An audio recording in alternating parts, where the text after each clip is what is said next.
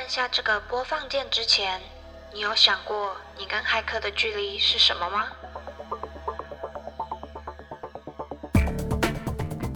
一则家人传来的简讯，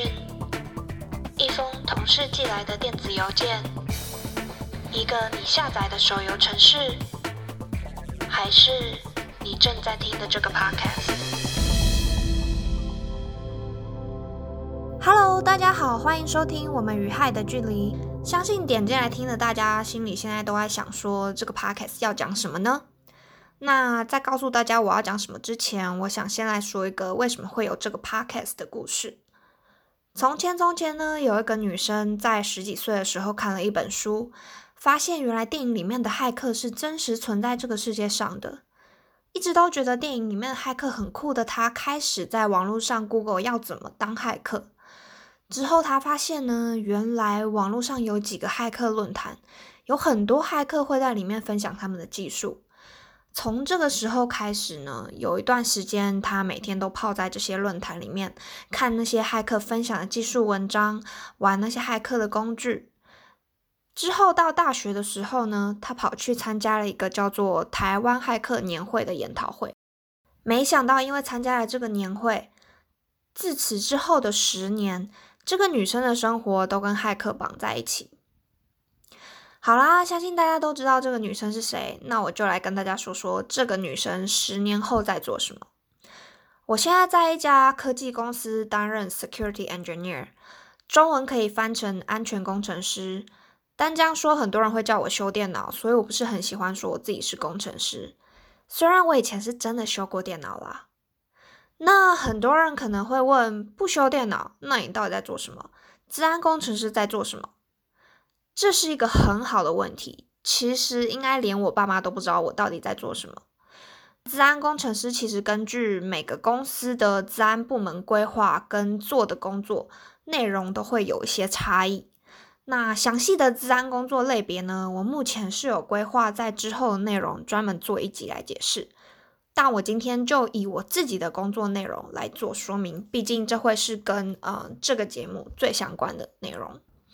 在资讯安全的领域里面呢，工作又可以分成很多不同的产业跟工作类型，而我的工作类型叫做 Threat Intelligence，中文叫做威胁情资。这个名称听起来不是很好懂，所以我想用一个大家可能会比较熟悉的方式来解释。大家应该都有看过《零零七》James Bond 的电影吧？零零七是英国 MI6，也就是军情六处英国情报局的顶尖情报员。零零七的电影大家之所以喜欢看，想必是因为他每次都能冲锋陷阵，用一些很酷炫的武器，当然还有很帅的跑车，在敌人的重重包围之下反败为胜。但大家可能看电影的时候都没有注意到。零零七之所以可以知道敌人在哪里，有多少人，在什么时间地点聚集，要怎么运送炸弹，他要带什么武器，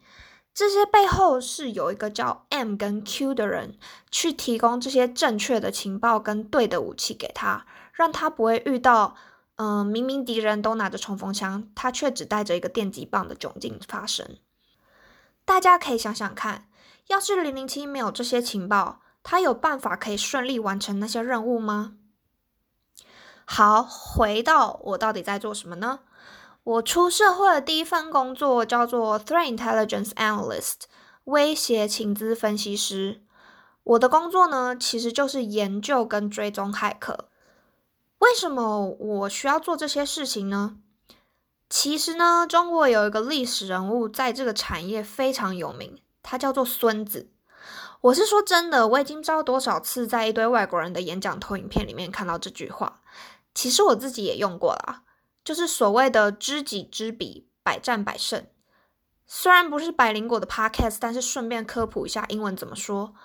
：Know yourself and know your enemy, and you will never be defeated。这可以说是威胁情资产业的精神。想要阻止骇客的攻击，就要先追踪骇客组织，了解他们的攻击动机、目标、手法，才可以针对这些去做防御。简单来说，就是我们应该要去了解攻击者他到底想要的是什么，我们才可以针对那个他想要的东西去做特别的保护。我们要去了解攻击者的攻击手法，才可以去知道我们要用什么对应的防御方式去保护这些东西。那这些资讯对于防御者来说是非常珍贵的。所以呢，简单来说，我的工作就很像是零零七里面提供资讯去给零零七去执行任务的角色。那说到这边呢，有些人可能就会有点好奇。是哪些公司会雇佣这样的人去专门分析骇客呢？其实需要这样人才的组织跟电影一样，很大宗是政府单位，但并不是只有政府单位需要面对骇客的攻击，很多大型企业也会因为骇客攻击造成巨大损失。举例来说，在二零一八年的时候。微软的一份报告里面就指出，台湾在二零一七年因资安攻击事件造成的经济成本损失高达八千一百亿新台币。那骇客的攻击这么严重，但是这些企业其中有很多自己并没有能力去研究跟搜集关于骇客的情报，来利用这些资讯去阻挡攻击。于是就开始有私人企业开始雇佣这种。嗯，治安研究员跟分析师来做这些研究，然后提供这些情报给需要的客户。这就是为什么 threat intelligence 会变成一个产业。那在我过去六年的工作经验中呢，我发现，即使我们的生活跟网络已经紧密结合在一起，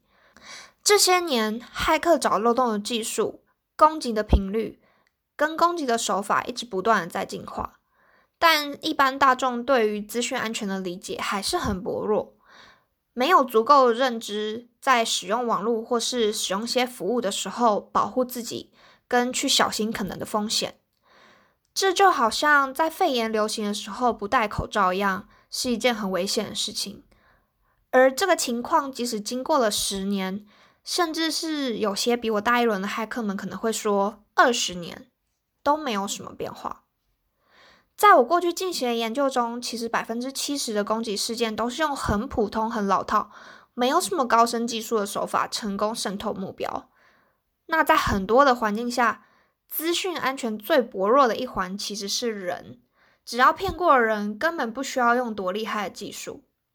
在看了那么多的事件之后，我开始觉得，或许自己能够做什么去改变这个情况。因为我自己也很喜欢听 podcast，我就发现利用这种呃比较像聊天方式、说故事的方式去传达资讯安全的资讯，大家或许能够有比较好的吸收，也可以让大家有机会可以多去了解资讯安全相关的知识。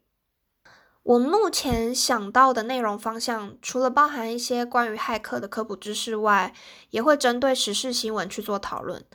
那也会。分享一些过去发生过的骇客攻击事件，这些攻击事件可能是造成很多媒体关注的，或者是影响层面很大的，或是我自己觉得有趣的，或是我梦到的都有可能。那其他方向，我想可能有些人会对资讯安全的产业跟工作有一些好奇的地方，或者甚至对于在国外工作，因为我自己本身现在目前并不在台湾，我在欧洲工作。呃，目前差不多要三年，都是在资讯安全这个产业，所以如果大家有兴趣的话，或许呃，我未来都可以有机会去分享一些我自己的心得。那最后呢，我想来说说什么样的人适合听这个 podcast 呢？嗯，因为前面有说到这个节目的目标主要是想提升一般大众对于治安的了解程度，所以我在准备内容上会以完全对治安没有了解的听众为主来做准备，但并不是说我的内容就会只包含一些很粗浅的科普知识，而是我会希望尽量用直白、贴近生活化，能够引起大家对治安的兴趣的方式去表达我想要说的内容。所以，如果你是对治安没有很多认识，但是对于这方面有兴趣了解的话，这个 podcast 会很适合你。另一方面呢，如果你是目前在治安产业工作，对治安已经有很深的了解或是很多年的经验的话，我认为这个 podcast 可能可以带给你的，或许是一个交流的机会。嗯，因为簪的领域非常广，或许你是在这个产业工作，但是做的事情和我不太一样。那你或许也可以从我分享的内容中去获得一些你没听过的事情，或者是你对我说的内容有更多想法的话，都很欢迎来和我讨论。那我们第零集的内容就到这里结束。如果大家听完之后对于这个节目新的内容会有兴趣的话，欢迎追踪这个节目的 Facebook 跟 Instagram，我会在有新的内容完成的时候在上面通知大家。那我们下次再见啦！